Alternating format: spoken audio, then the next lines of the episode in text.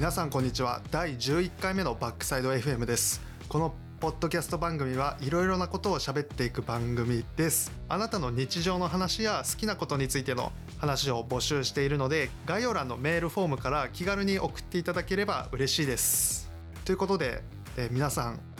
前回のリニューアルした回は聞いていただけたでしょうか？えリニューアルする前と比べてちょっと音楽を入れたりとか軽くジングルみたいなものを挟んでみたりしました、えーこの11回目の収録時点ではあの前回の第10回目の編集は完了していないんですけど、まあ、軽く編集してみて音楽、まあ、結構自分の好きなテイストの音楽使えてるなとかえー個人的に満足するポイントはあったんですけど全体的にツッコミどころ満載だったなっていうのがあって喋りが下手っていうのはもちろんだし言いたいことあこんなこと言えてなかったなとかあこういうこともちょっと言いたかったのにあの喋り忘れてたみたいなこともあったりして前回の10回目の収録ってあれ実は3回収録した 3回収録したんですけどそれでもやっぱ言いたいことは言えなかったし満足するものはできなかったんですけど、まあ、今後それは改善点としてやっていけたらいいかなと思っています。それで今回配信している第11回目が配信されている頃にはもう4月突入。で収録時点ではあのまだ3月なんですけどもう今週で3月が終わるっていうことに個人的にすごく絶望していて、まあ、自分は大学生なんですけどあの3月、まあ、23月って春休みで結構この春休みいろいろあったりはしたけど満足して満喫していて、えー新たに新学期が始まるのかっていうので軽く絶望しております。でこの4月から新しく新生活が始まったりとか、えー自分と同じように新学期をまた迎えるみたいな人もいるんじゃないかなと思うんですけど自分が進学した時はもう2年前3年前とかになるんですけど一人暮らしを始めるぞっていう時にまあ世界的なパンデミックが起こってまあ自分が思ってたというか、まあ、そんなに大学生活に幻想を抱いてたというか楽しみだなっていう思いはなかったんですけど世間一般的な今まであったような大学生みたいな送り方をすることなく今まで来てだいぶここ最近は、まあ、ウィズコロナ社会になってるなって自分の中では思っていて、まあ、それに伴って大学のなんだろう様式とか対応みたいなものも変わってくるからなんかそこに新しく合わせていくのがしんどいなって思っていてこの春休みが永遠に続いて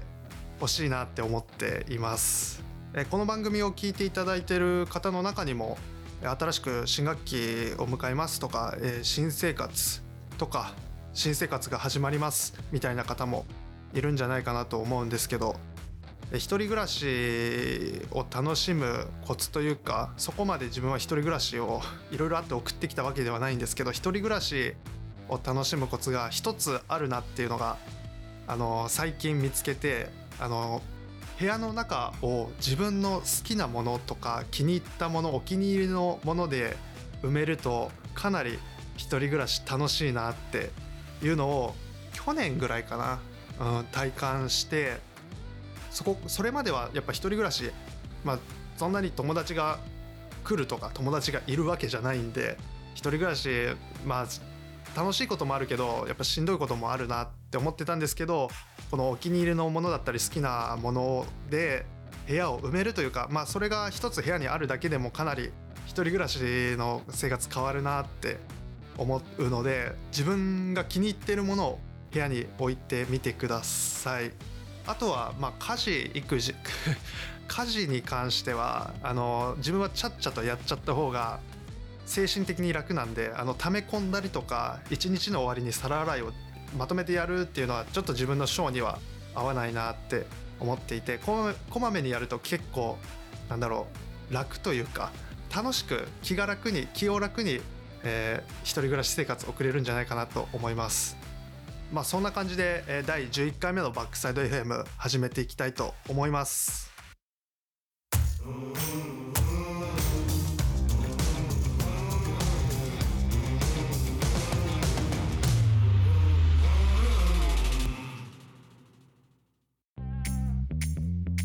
ということで、え、今回何を喋ろうかなって思った時に、まあ、トークメモを自分は Notion で書いてざっと書いているんですけど2021年記憶に残った音楽というかまあ2021年よく聴いた音楽っていうのを喋りたいかなと思っていてもう2022年になって3ヶ月目が終わろうとしてるんですけど、まあ、今更2021年の話かよとはなるんですけどこの音楽に関してかなり言えてなかったというまあ喋る機会がなかったので喋る機会がなかったし、まあ、音楽好きだから喋ろうっていうことで、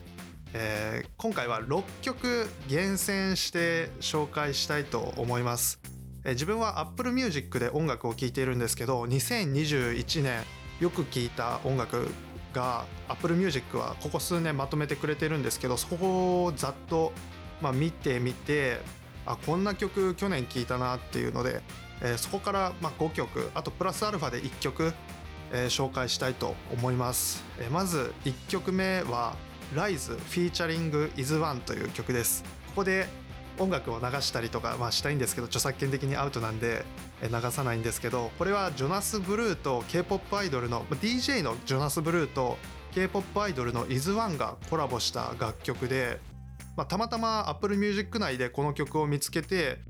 えー気に入ってリピートしてよく聴いていました。EDM 系の楽曲になると思うんですけど、えーとても聴きやすく、えーリズムとか曲調とかもかなり、まあ、分かりやすいかなっていうこの表現がちょっと難しいんですけど自分の感性で受け入れやすい楽曲で、えーかなりリピートしました。えーこれは2021年に見つけたのではなく2020年からよく聴いてる楽曲なんですけど2020年に、まあ、TWICE をはじめとした K-POP K-POP を、まあ、かなりディグって聴いてる時期があってその時にえー IZ*ONE のえアーティストページの中にこの「RISE」があってあこんな楽曲もあるんだってことでえー気になってえー聴き始めました、まあ、さっきも言ったようにとても聴きやすい楽曲個人的には聴きやすい楽曲だなと思ったので「RISE」を上げさせていただきました。続いては「インフェルノ」です。これはミセスグリーンアップルの楽曲で永遠の消防隊のオープニングテーマ第1期ワンクール目のオープニングテーマにもなってる曲なんですけど実際はアニメを見る前からこの「インフェルノ」っていう楽曲自体は知っていて多分、まあ、ニュース番組とか SNS でも話題になっていたと思うのでそれがきっかけでこの「インフェルノ」自体は知ってたんですけど去年永遠の消防隊を Amazon プライムで一気見してドハマりしてインフェルノにもハマりました。これはすごくアップテンポな曲でアニソンって思うまでその SNS で聞いてた最初の方はアニソンとは思わなかったんですけど実はアニソンだったっていう新しい気づきとか新しい発見とかがあったりとか、まあ、自分がアップテンポな曲が大好き。まああまりバラードの曲を聴かないっていうのもあるんですけどとてもアップテンポな曲でかなり好きな曲です。これは。筋トレする時とかインフェルノポチって押してた印象があります、えー続いて3曲目は「Waiting for Love」これは誰もが知るアビーチの楽曲なんですけど自分がよく聴くアビーチの曲で「えー、ザ・ナイツ」「Waiting for Love」「Wake Me Up」この3曲があるんですけどこの3曲の中でどれを一番聴いたかなとかどれが一番好きかなって思った時に自分は「Waiting for Love」かなっていうのがあって曲ももちろん素晴らしいんですけどミュージックビデオもとても印象的で大好きな曲です。アビーチの楽曲に触れ始めたのが2020年になってからなんですけど、えー今でも世界中の人から愛されていてすごく曲自体もいいしリズムもアップテンポで個人的にも好きっていうのもありますけど「えー Waiting for Love」2021年よく聴いたかな好きでよく聴いてたかなと思います。続いて4曲目は「うまぴょい伝説」です。これは去年とても話題になった「ウマ娘」っていうコンテンツのアプリの楽曲なのかな、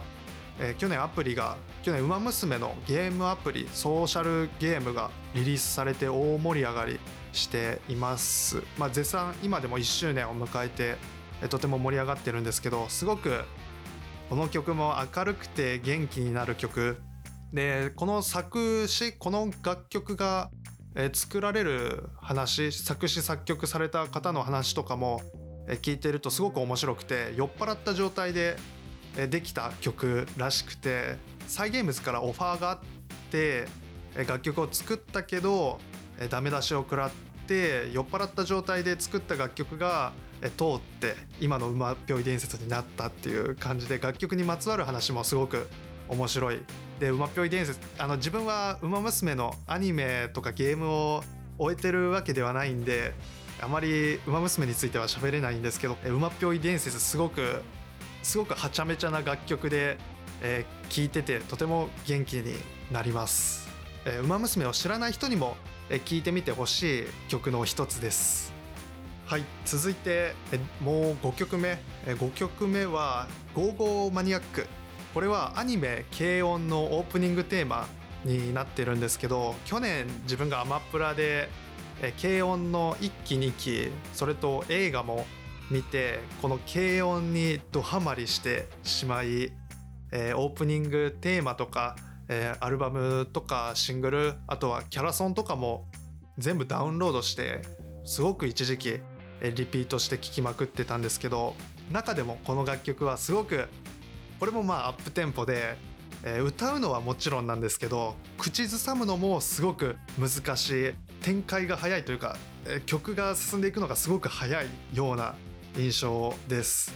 音楽を聴くときに自分はあまり歌詞を気にしないというか歌詞を見なくてリズムとか曲調とかでその曲の好き嫌い好き嫌い嫌いはあんまりないですけど、えー気に入る気に入らないっていうのを判断するんですけど、えーこの曲はま早口で何を言ってるかわからないところもあるんですけど D メロの歌詞がすごく好きで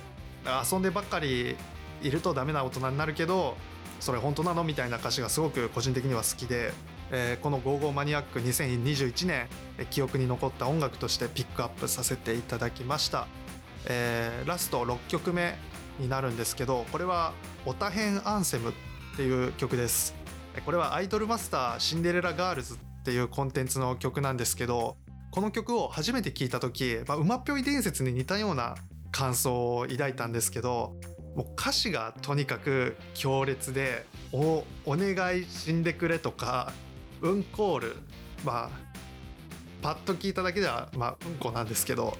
えー歌詞がすごく強烈でリズムは電波系っていうのかな。っていう曲とかいろいろなとこからまパクってきて作り上げた楽曲らしくて、えーかなりこれは強烈に強烈だなっていう印象を抱いても記憶にとても残っている楽曲です。まあ、自分がもともとというか去年かな「アイドルマスターシンデレラガールズ」っていうコンテンツにハマっ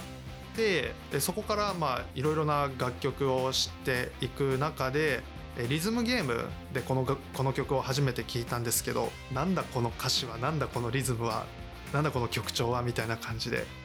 実際に歌ってるところで「お願い死んでくれ」って言うんだって思ってその時の強烈な印象が鮮明に残っててこの楽曲はあの Apple Music ではダウンロードできないというか iTunes ストアで楽曲を購入して購入する必要があるんですけどオタヘンアンセムを2021年記憶に残った音楽ということで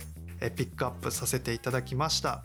ちなみに2021年よく聴いた曲の、トップ100が Apple Music とか、まあ、Spotify でも分かるんですけど、自分が2021年よく聴いた曲は第1位から第10位が、まず「 Inferno」「 All Gone」「ウマぴょい伝説」「I Got Me」「Waiting for Love」「 Touch of Liberty」「 Grand Blue」「めぐるもの」「 All Fall Down」「冬日和」が、トップ10トップ10で、続いて11から20が「 Back to 95」「春の隣」「 Shiny Days」「Wake Me Up」「シャイダ・デイ」「ギリギリ」「自由の翼」「愛のシュプリーム」「ライズ」っていう感じですね。今回ピックアップした6曲っていうのは、まあ、よく聴いた曲というよりも、まあ、自分の中で記憶に残った楽曲音楽っていうのをえピックアップさせていただきました。え2020年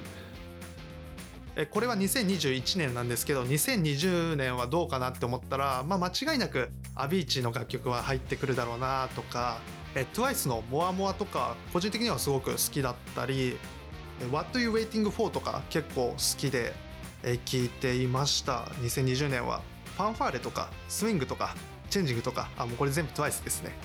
あと2020年はあれかなカーリー・レイ・ジェプセンとか結構聞いてました、えー、そんな感じが、えー、自分の2021年記憶に残った音楽たちでした。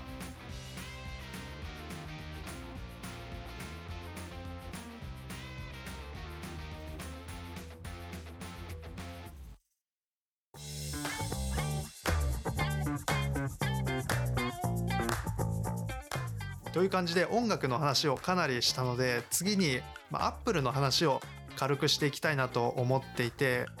まあ、自分がアップル製品が、まあ、とても好きっていうのがあって自分の動画とかもアップルをアップル製品を扱った動画っていうのも何本も作ってきたんですけど最近自分の中で iPad が欲しい iPad を買い替えたいみたいな考えが出てきて自分が使っている iPad が iPad Air 2でもう56年前とかに発売された iPad をずっと使っていて、まあ、それまでも買い替えたいなと思っていたことはあるんですけど、まあ、買い替えるタイミングとか自分の中での iPad の優先順位その買い替えというか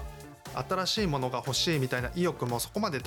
高くはなかったのでずっとこの iPad Air 2を使ってきたというかそこまでなんだろう難しい作業負担負荷がかかる作業を iPad 上ではやらなくてそういうのは全部 Mac でやるし、えー、SNS とか、えー、調べたりするのはスマホを使ったりするので iPad は iPad はずっともう同じ iPad を使ってきたんですけど最近、まあ、寿命というかバッテリー減るのがすごく早かったりとか Notion とかリズムゲームをやるのがちょっとスペック的に厳しいな。まあその時代が進歩するにつれて、えー、アプリが要求するスペックも徐々に徐々に上がってきているので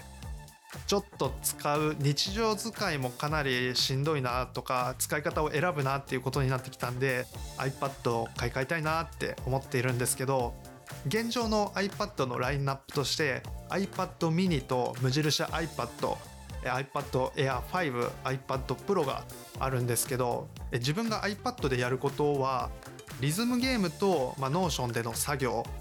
とまあ Photoshop ライトルームライトルームですかね。ライトルームが使いたいなっていうのがあって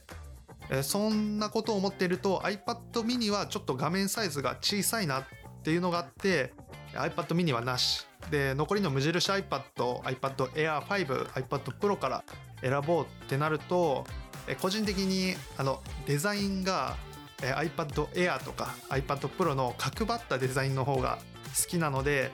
無印 iPad はできれば選びたくないというかあまり候補には上がらないなっていうことで最近発売された iPad Air 5と iPad Pro で悩んでるっていう感じでこれがすごく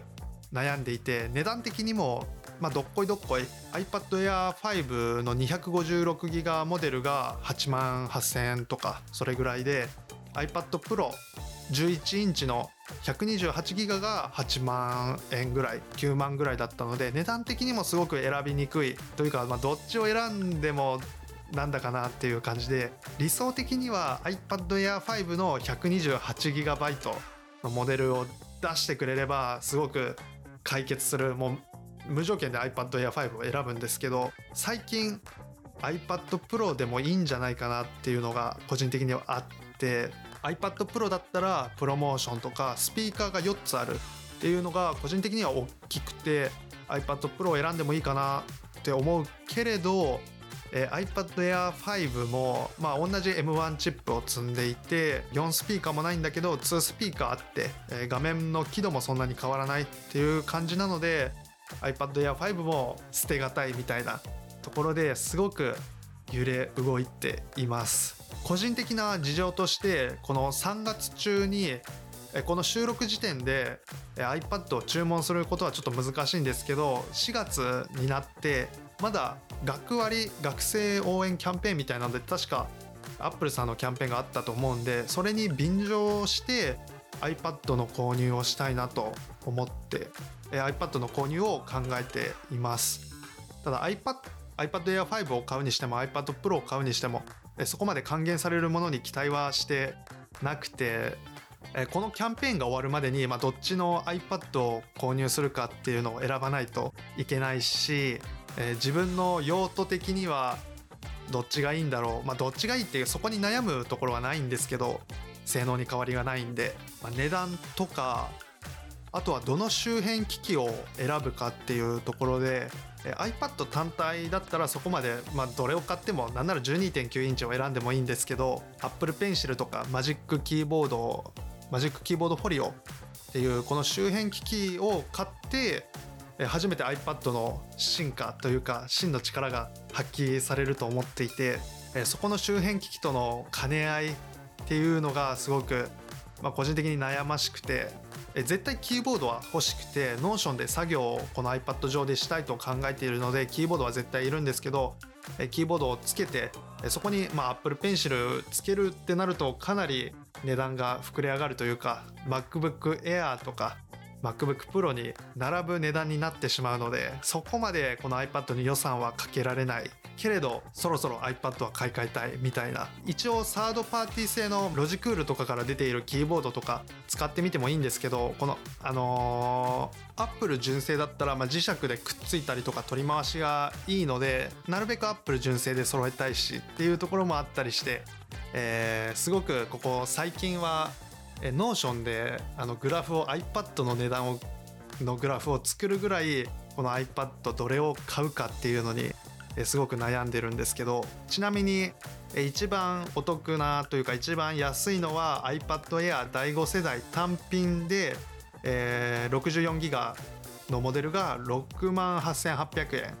で次に、まあ、お買い得というか値段的に安いのが iPad Air プラス Apple Pencil の組み合わせ。これも64ギガなんですけど8万3540円、えー、3番目に安いのがこれも iPad Air か。iPad Air 第5世代の256ギガのモデルが8万6800円、えー、iPad Air プラススマートキーボードフォリオが8万7600円で続いて iPad Pro 11インチ。の128ギガが8万8800円っていう感じでこれは全て学割が効いたお値段なんですけど iPad Air 第5世代の256ギガと iPad Pro 11, 11インチ128ギガはそんなに値段が変わらないっていうところがすごく悩ましいポイントで64ギガでもまあいいといえばいいんですけど純粋なストレージが少なければ少ないほど入れれるアプリの数とかも制限せざるを得なくなってしまいますし iPad 自体のシステムを運営するための容量とかも必要なので64はかなり心もとない写真とか動画を扱うぐらいだったら別に外付けの SSD で事足りるとは思うんですけど、え純粋なアプリの容量を外部のストレージで管理するみたいなことはできないのでえー、純粋ストレージは128ギガ以上欲しい。ってなるとまあ iPad Pro プロモーションあるし4スピーカーだし iPad Pro でもいいかなとか最近は思っています、えー、そんな感じが自分の最近の Apple 話で、えー、次に、え前回前々回か。え前々回のポッドキャストで話せなかった Apple イベントピークパフォーマンスの振り返りなんですけどえそのピークパフォーマンスで iPhone SE3 が発表されていてえこの iPhone SE3 が個人的にすごく微妙だなっていうのを感じていて自分が期待していたことはホームボタンの廃止と角張ったデザインっていうのを個人的には期待していたんですけど iPhone8 からそのまま据え置きの筐体デザインっていうことでチップ自体は A15 を搭載しているのでかなりえスペックは向上したんですけどデザインはそのまま据え置きという感じで、え値段が、まかなり上がったかなっていうのがあって前回4万とか5万円切るぐらいだったと思うんですけど今回が5万7800円スタートっていうことでちょっとま割高感が感じるな割高感を感じるなっていうのが、ま、今回の iPhone SE3 が、まあ、ダメとか全然使えないとかいうわけでもないんでしっかり iPhone SE2 から SE3 で進化するところは進化しているので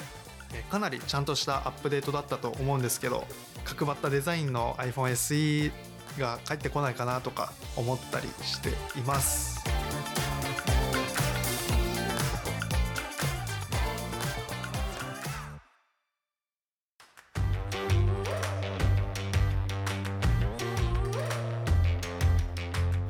という感じで今回の第11回目のポッドキャストでは自分の2021年の音楽の話だったり、えー、最近のアップル製品の話個人的なトピックを話させていただきました。このポッドキャスト番組はこんな感じで、まあ、雑談ベースのお話をお送りできたらなと思っています。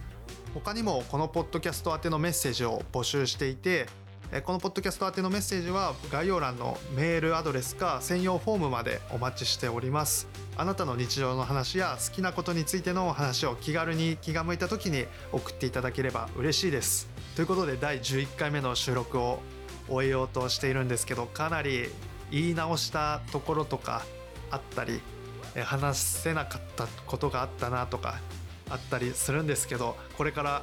改善していけたらなと思います。あの自分がま YouTube で喋ったりとか動画を作ってたりするので言い間違えたところを言い直すみたいな癖がかなりついてるなっていうのをやっぱりこのポッドキャスト番組してても思うし人と話してもちょっと思うところがあったりするのでこの言い直す癖っていうのをなるべくなくしたいなっていうのもっていうのがあります。なくすことができたら編集がかなり楽になるのでそのうち編集なしでもお送りできる日が来ればいいかなと思っております。そんな感じで、えー、今週もありがとうございました。また来週。